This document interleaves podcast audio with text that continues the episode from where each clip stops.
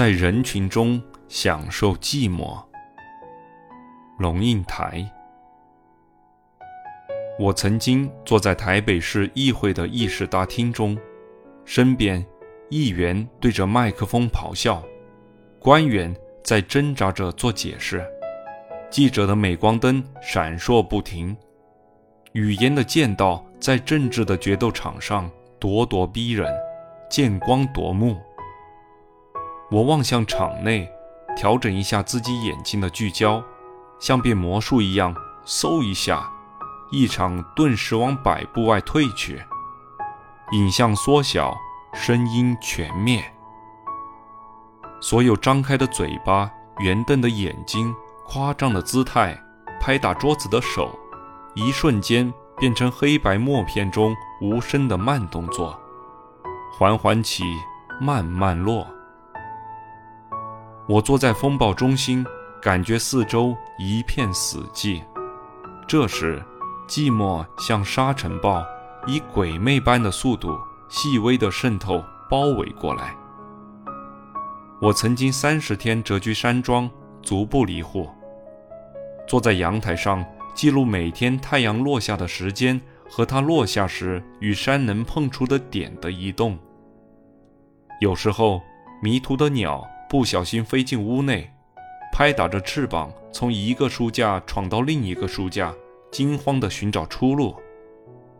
在空气湿润的日子里，我将阳台的落地玻璃门敞开，站在客厅中央，守着远处山头的一朵云，看着它从山峰那边慢慢飘过来，越过阳台进入我的客厅，把我裹挟在内，而后流向每个房间，最终分成小朵，从不同的窗口飘出，回归山岚。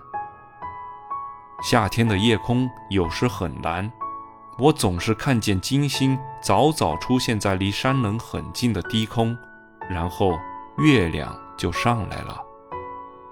野风吹着高高的树，叶片沙沙作响。老鹰立在树梢，沉静地看着开阔的山谷。我细细想，寂寞是个什么状态？有一年除夕夜。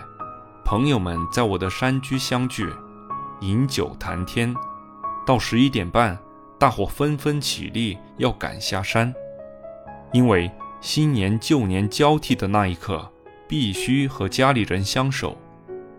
然后就是一阵车马启动、声象寒犬的声音。五分钟后，一个诗人在归途中打来电话，欲言又止，意思是说。大伙儿午夜前一哄而散，把我一个人留在山上，好像……我感念他的温柔，也记得自己的答复：两个人一定比一个人不寂寞吗？他一时无语。记作时，常想到晚明张岱，他深夜独自到湖上看雪，惟长堤一横，湖心亭一点，与渔舟一芥。舟中人两三粒而已，他显然不觉得寂寞。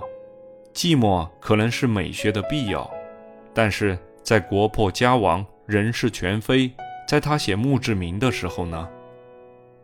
张岱少为纨绔子弟，极爱繁华。年至五十，国破家亡，避居山居，所存者破床碎几、折顶病情。与残书数字缺页一方而已。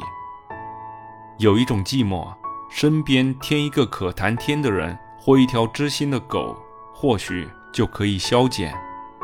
有一种寂寞，是茫茫天地之间，渔舟一芥的无边无际、无着落感。或许只能各自孤独面对，素颜修行吧。